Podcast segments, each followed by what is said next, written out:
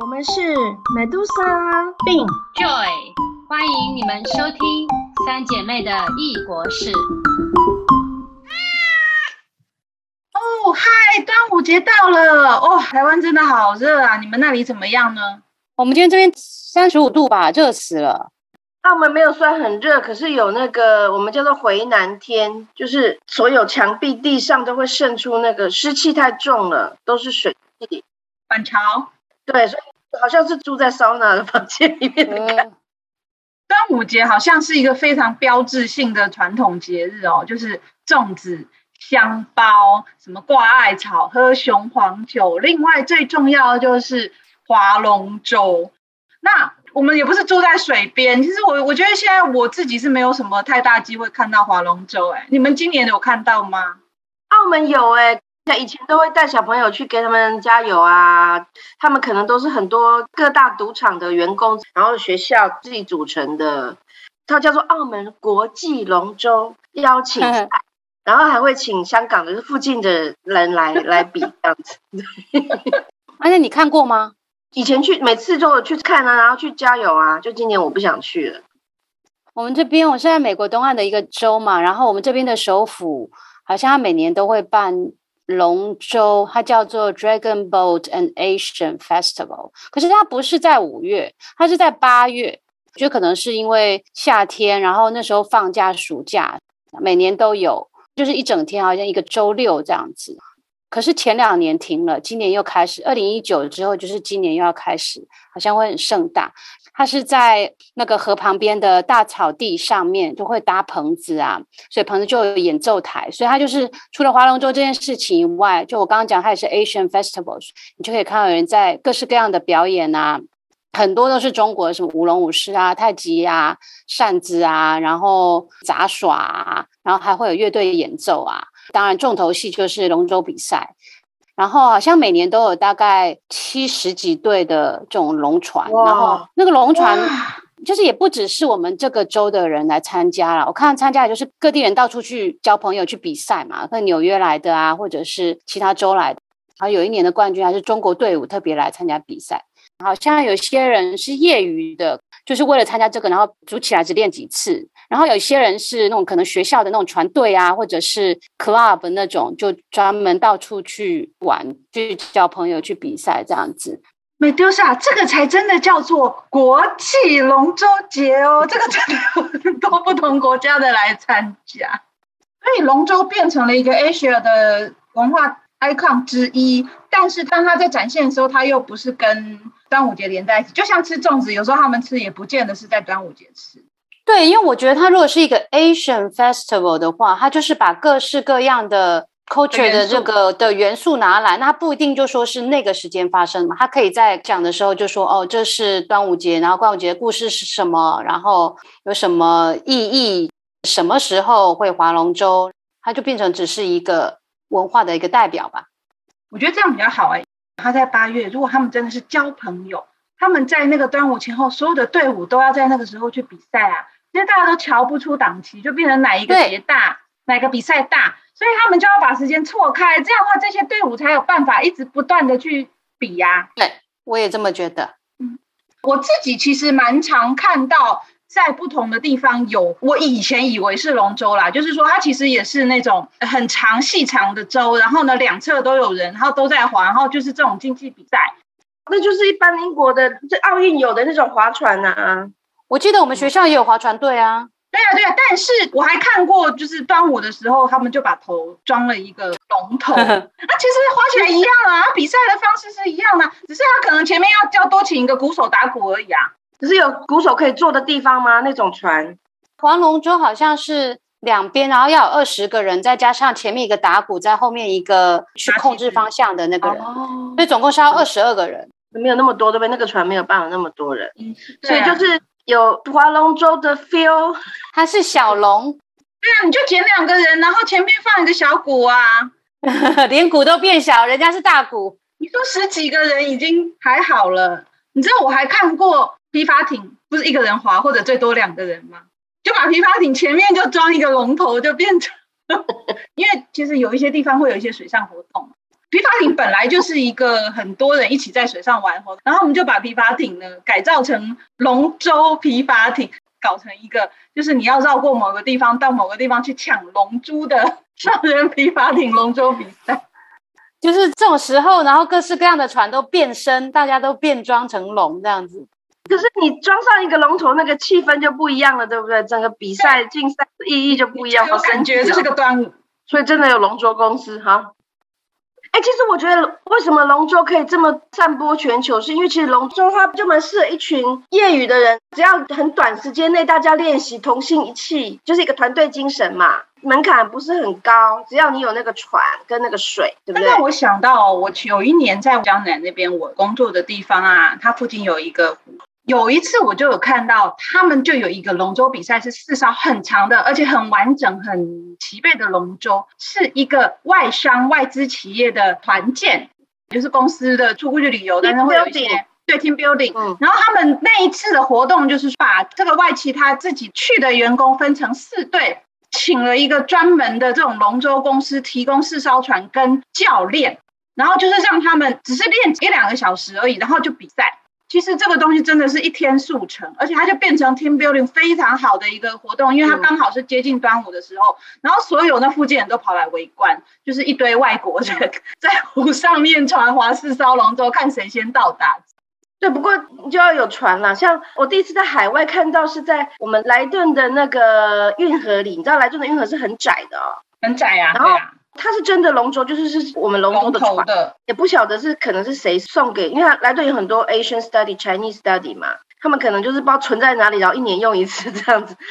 也好多队哦，就都是本地人，然后有一些亚洲学生就是组队。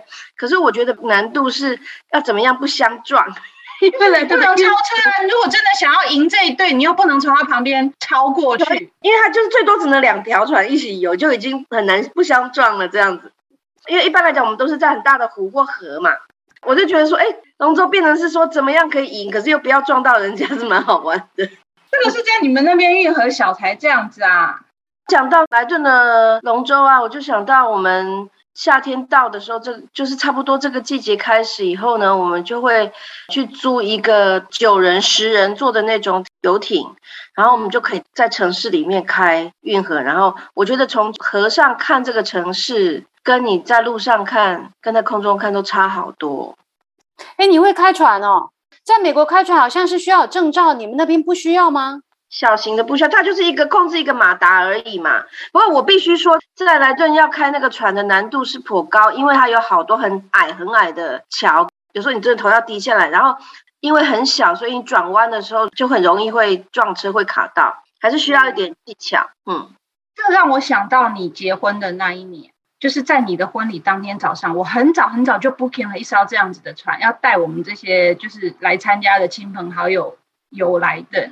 哦，我很兴奋，我还到处去研究怎么样，就是这个有哪些要注意事项。结果你记得吗？就是整整一个礼拜都是大晴天，就你婚礼那一天是下雨天，所以我只好把那个船游去。所以就以我们那次没有坐到船，其实那天我就要开船的。那我之前曾经在羊角村，荷兰很有名的，就是一个外国 观光客都会去的地方，但是其实每个村都长那样。所以羊角村你就可以租一个船，一样，它真的超级简单，它就是控制方向而已它比骑机车还简单。它的马力不高啊，因为它不想太吵，吵到市市民。我觉得在羊角村可能会吵到人，在莱顿可能不会，都市不会。会啊，羊角村满满的都是这种船。就是基本上我们你可以租两个小时，或是租四个小时还不贵哦，然后也可以六个小时租一天。然后如果你是租超过四个小时呢，我们就会城市逛一圈以后，因为整个整个来对它就是有个护城河，然后中间有一些水道嘛。基本上呢，你如果想开的话，是整个荷兰你都可以开的，因为是整荷兰都是有运河的水道相连的。但是我们就会长时间长一点，我们就会往外开到一个湖里面，你就可以停在湖边，然后就下去游泳。就基本上是算是蛮长名的运动，就是家庭都会蛮喜欢做这样的事情。可是如果说像比如说特别的啊婚礼啊生日啊，你就包一个是比较长的大的，就是可以容纳二二十几个人那种。他有时候还会提供餐点啊、饮料什么的。嗯，你提到说从下面看城市，但我之前在荷兰经验就是那些人其实也就是城市的人一直在看他们。我还记得我常看到你说的那种整个船包下来，他们自己就在里面开派对，就是喝酒啊、聊天啊、放音乐，然后就每个经过人往下看都看到他们在开派对。对，因为荷兰的那个很多 cafe 啊，跟那个 bar，天气好都会有露天的嘛。他们露天的椅子啊，不是说，比如说，假设你是一个小桌子，然后有三个人，有没有？他们不会面对面跟朋友一起喝，他们是全部大家一起看运河，然后大家就坐在那里，就是 people watching 的 boat watching。对对，你看我，我看你，然后大家就一片和谐这样子。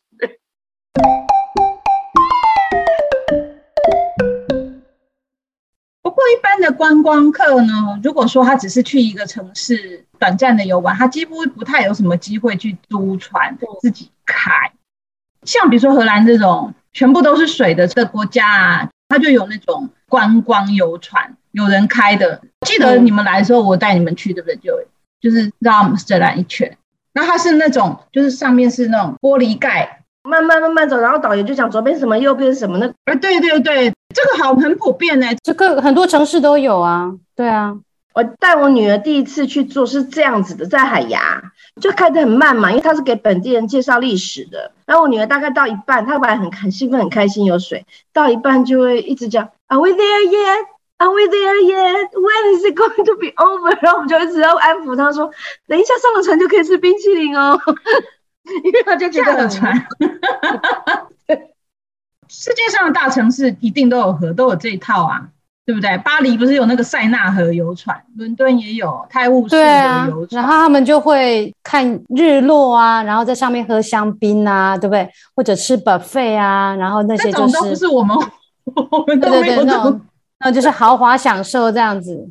亚洲是一定是要吃 buffet，就是一上船大家是来吃 buffet 的，不是来看风景的。然后呢，欧洲很多它就是 unlimited beer，它就是晚上一直喝。香港也有，就是基本上大家是要去喝醉，然后然后看烟火或什么，反正就是每个国家还是国情有点不同吧。看是你要重在吃，还是重在气氛、看历史，还是你是要去喝酒的？嗯，这是让我想到在纽约啊，你知道自由女神像它就是在海上嘛。怎么看呢？它是在曼哈顿的南边，有那种可以买渡轮专门到自由女神像那个自由岛去的。到那个岛上去以后，然后你再付不同的钱，你可以一直往上，呃，越往上越贵。你可以到它的皇冠那里就是最贵的，或者你只是它的底部，在它脚下的那一块，这些都是要钱的。可是它也有那种你只有经过它，远远的看着它不用钱的这种渡轮。其实本来不是给观光客用，它就是在呃曼哈顿岛。跟那个南边有一个岛，对，Staten Island，它就是往返在这两个岛中间的一个渡轮，然后它是给大家通勤用的，啊，这个就不用钱，二十四小时营运，然后很多人观光特就会专门去做这个，像我也是去做这个，那这个很棒的，就是说你往南坐到一个岛，再绕出来，再往回坐，然后你可以看到不同的风景，呃，自由女神像，然后它的后面纽泽西。然后你回来的时候，再看另外一边，就是整个纽约的这个高楼大厦这个背景，加上海呀，然后这个非常漂亮这个 skyline，这好像比直接在陆地上看近多了，因为它毕竟是在有点远的地方啊。你在陆地上看自由女神看不到那么近啊，而且你坐渡轮经过的话，你就会越来越近，越来越远，你就你拍出来的角度就都不一样啊。那也有解说吗？没有没有，这个就是我说的，其实就是交通工具而已。那你如果要特别坐付钱去的那个岛上的，它就可以有解说。那渡轮的时间多长？渡轮时间大概二十五分钟单程。对哦，嗯，它就慢慢开这样子。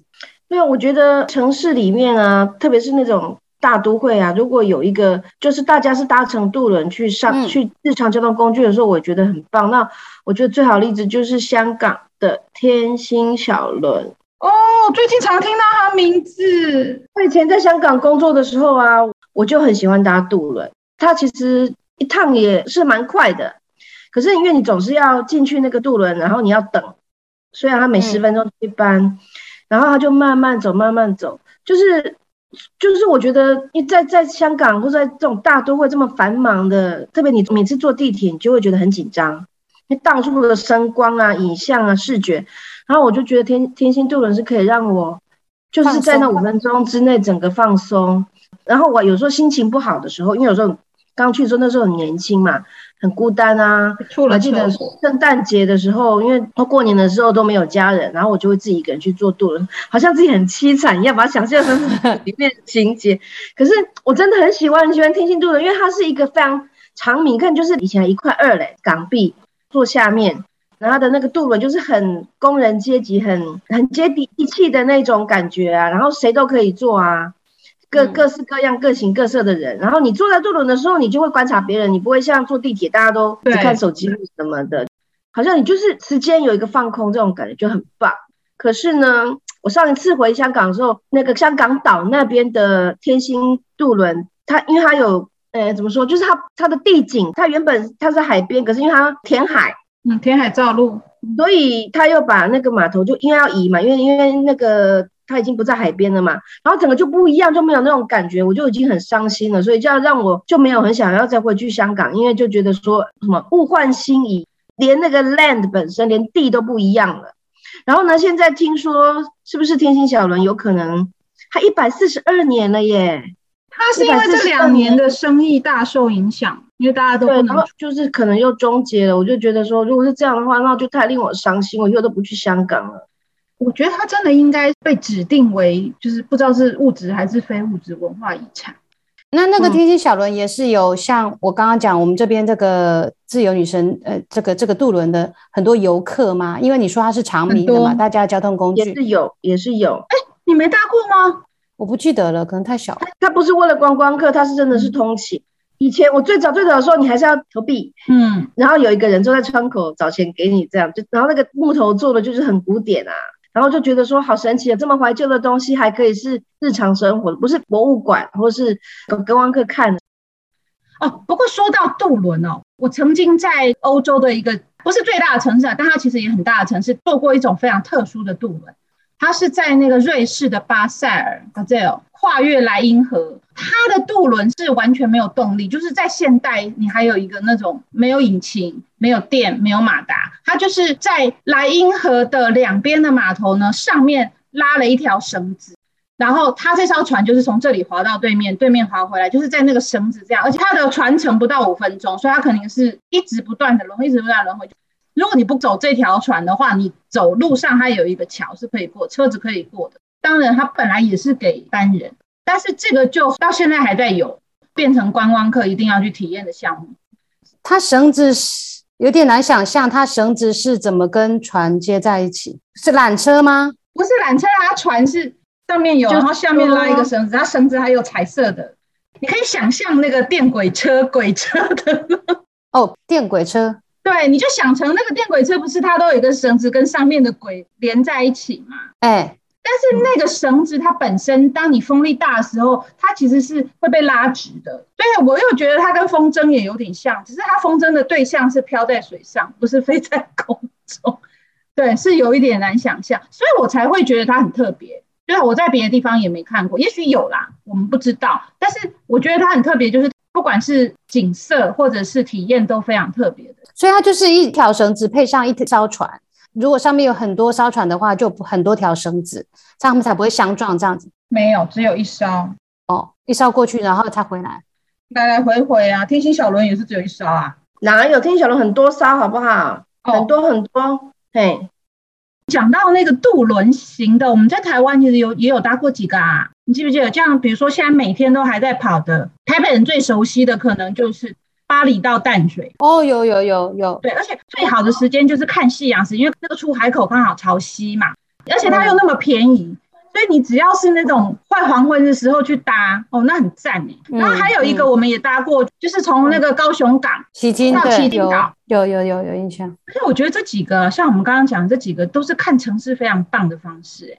尤其是这种非常繁华的大都市，我觉得水上看真的，呃，第一个它天际线非常明显，然后它前面又衬水，它如果它晚上又有灯光，然后又有倒影，而且如果你在城市里面，你看每一栋你都被隔壁栋遮住。如果可以每天搭渡轮去上下班，就真的好幸福。对，可是台风、刮风、下雨什么的，船班忽然又怎么？没有啦，我觉得它一定有替代的啦，不会只有渡轮啦，要不然当然啊，当然，可是可能就要绕很远啊。荷兰还有一种，它叫做 Vat Fiets Vakantie，它是结合游轮，然后跟脚踏车的那个行程。呃，但是这是给那个本地就是荷兰人的那种呃，算是度假的，不是在都市里面，它是在比较外围的，也是有一些河。然后大家他是可以拿你的脚踏车上船，在船上过夜，然后就是到了一个点，你就下去骑一天，然后再上来。哎，那你搭过吗？那个没有哎，我看好像都是那些中老年人，就退休的，就是爷爷奶奶之类的人在做这样子。它有点国内游轮概念，对不对？就国内游轮，对对对。所以其实还蛮特别，因为我觉得其他地方，比如说像德国莱茵河，有没有？就是会有这种，它也有。可是可是它就不会兼说你还有脚踏车的行程，这样我觉得还是荷兰蛮特别的。对。然后像刚刚说的这一种，就是可以在上面住，然后到一个地方下来走的，在欧洲蛮多的，像法国南部勃艮第就是酒庄的那个地方，还有。葡萄牙也是酒庄，就是 Porto 波特酒的那个地方，他们都有这种行程。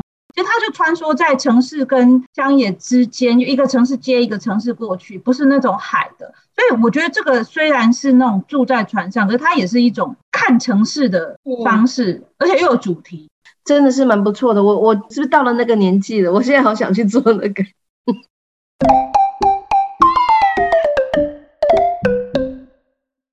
哎，其实说到划船，我们应该都没有人划过龙舟吧？那种要二十个人一起划的，我们有这个力气吗？那个那个很费力耶，我们那个需要经过训练。可是我觉得我节奏感还不错，所以我可能可以去打鼓。那你们都有划过船吧？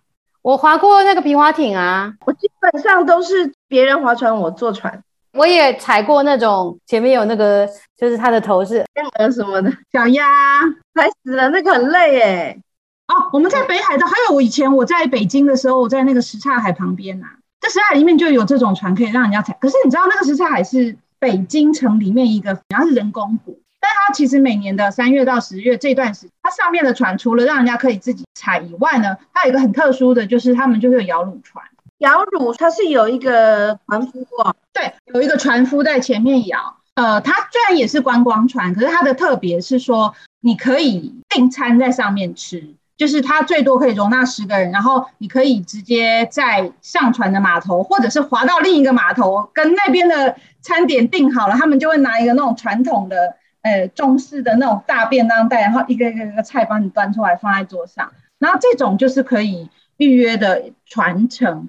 然后这个传承呢，它最近几年，因为我有帮他们做一些策划。你知道中国的观光，他们就是很喜欢各式各样的花招名目。就是在那个大概五六年前，中国申遗京杭大运河就是成为世界文化遗产的那一年呢。其实京杭大运河是五十八个世界遗产点，包含了北京的什刹海，所以他们就说自己是世界文化遗产，其实它就是世界文化遗产的五十八分之一。可是为了他们为了要推广这个观光呢，他们就跟什么河北的台儿庄啦，然后。江苏的扬州，就是也是京杭大运河上面的别的点串联。比如他们那一年就是推了一个扬州的船娘。如果如果你去过瘦西湖，你搭船会有一个穿着漂亮的这种就是民装的女生，然后在这边唱那个温婉的小调，就是他们叫船娘。然后到了北京以后，他们就跟什刹海，他们叫做号子，他们划是男生，然后他们就会喊。就是比如说船跟船中间，或者你要靠的时候，他们就会有点半唱半喊的说：“啊，我要靠船。”号子就是北方的那种，就是劳动号子啦，那种有点 call and response，就是有人喊了，然后你你要回这样子。对对，所以他们其实就是把它发展了一种，我我不相信本来什刹还有这个东西，因为其实包括从清代都是贵族在那边度假休闲地方，所以这个就搞了一个，就是说呃。北方的船工号子跟南方的这个船娘呢，互相唱和的这种，就是它在文化含义上面其实是不会重叠的。可是他们如果是作为那个旅游的宣传项目，他们就把它跟京杭大运河南北串联起来，就变成一个观光的。然后像我们在江南啊、苏州啊、什么西湖啊、护城河啦，或者各个小镇，乌镇、周庄、西塘。然后同里这几个小镇呢，全部都有穿着就是蓝染服的船娘，一边划船一边给你唱歌，就是唱那些你听不懂的江南小调。天龙八部，阿朱跟阿紫不是第一次出现的时候，就是在还有阿碧，是啊是阿碧，对，就是在湖里面吴侬软语，对呀。哎，这样让我想到我们摆渡人，就是那个船夫啊。然后你刚刚又说唱歌的这个女生，就让我想到我们台湾的那个民一首民歌叫《桃花过渡》，船夫跟那个他在挑呃，有点像叫挑衅吗？那个女子，然后他们在挑挑情挑调情调情，OK，调情这个女生，然后他们在那里斗嘴啊，对不对？就是船夫跟那个唱歌，就是妙龄女子的民歌这样子。对，嗯 还有那个迪士尼也很喜欢用这个元素啊，就是说好像男女主角的 magic moment 一定都是在小船上，哎，像呃 Rapunzel 长发公主，对，那个 Ariel 人鱼公主也是，小美人鱼都有这种情景。我每次看到那时候就想说，啊，这些王子是天生就会划船嘛？如果你已经是第一次划船的话，其实你你会不晓得怎么用，不是只有力气而已，对不对？人家北京童话故事，人家还有王子会开那个飞毯的嘞。飞毯是自己在飞，你只要坐稳就好了。对，对呀，我记得我第一次很小很小时候去那个台中公园有划船嘛，招牌的景色哎，好多老照片都是在拍两个人划船。你第一次划船的时候，你就一直卡在那里绕圈圈，然后后来我就再也不划了，我都让人家划。我们去日本玩的时候，不是去高千穗，那是真的很棒的峡谷。对对对，然后你真的要划船才有办法体会到那个峡谷的那个漂亮。然后，但我老公就很顺利这样划。你知道这种划船就是两个人面对面，然后有一个人是两只手各一个奖这样子的。你跟你老公说，而且他滑的超远的，远到好像都超过所有人了。果然是荷兰人。然后我跟妈妈一烧嘛。然后我就想，嗯，我当然比较年轻力壮，应该我来滑，我孝顺嘛。然后我就拿了奖，然后就开始滑，就大概五分钟了，我还在原地码头不断的打圈圈，打圈圈又打圈圈。然后码头上面的工作人员看起来也非常为难。后来妈妈受不了了，她就帮我把奖抢过去。哇，妈比你厉害哦！对，后面都是他在划。那我心里就想说啊，会不会很多男生他如果说想要带女朋友去划船，比如说台中公园。然后结果到了那边就真的不行，没办法，那不就太那个要那要先练好，那个要先练好。约会这种事情，尤其是一开始要给人家好印象，不管你做什么都要先练好，踩个点啊。我看过很多韩剧、日剧之类的，也有这种情景哎。然后有的还有就是帆船，大家都掉下去。像比如说，你记不记得小时候看一部漫画《千面女郎》？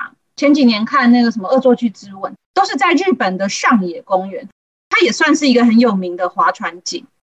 因为我之前就跟我跟我女朋友去那个佛罗里达玩，然后我们俩就去租了一个皮划艇。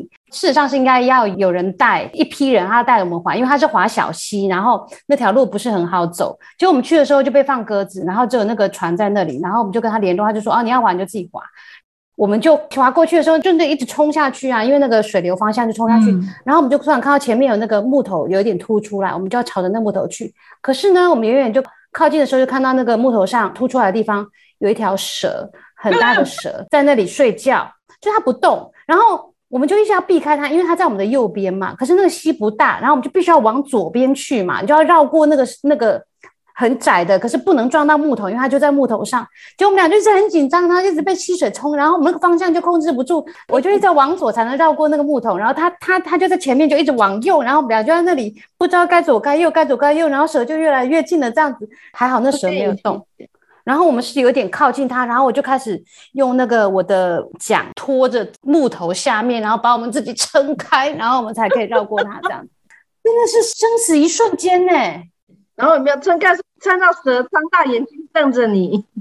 没有，还好，它从头到尾都没动。我觉得蛇故意的吧？好恐怖哦！那蛇还蛮大的。我觉得那个蛇可能也很紧张，在装睡。哦，拜托这些不要过来。啊，对，说不定它是假的哦，它都没动，说不定他们是那个旅程之内的一个一个道具，惊吓的经验。对对对。再讲回来，刚刚那个划船呐，看起来电影啊或什么很浪漫，可事实上你真的到那个场景，第一个你可能会手忙脚乱，不晓得怎么划；第二个根本就不可能漂漂亮亮的，因为大家都要穿救生衣，我觉得根本就是很丑。我觉得这种旅游啊，就这种手忙脚乱，就很有可能造成情侣吵架，嗯，对不对？其实不是那么浪漫，像那个长发公主里面，哇，放那个蜡烛、天灯这样子，根本就是你为什么没安排好？哎，往左啦，往右啦，你你怎么那么笨呐？对对对对对对，很容易吵架。那边走，那边走，那边快唱到了，快到！我跟你说嘛，我 就跟你说嘛，你怎么都不会，都是你的错。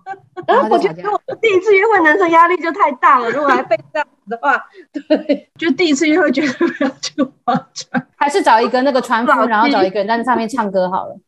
对啊，其实船夫唱歌这件事，我刚刚就讲说，当然，其实我觉得南方他们本来就有划船的这个习，可是再加上唱歌这种表演方式，都是从威尼斯的康多拉学来的。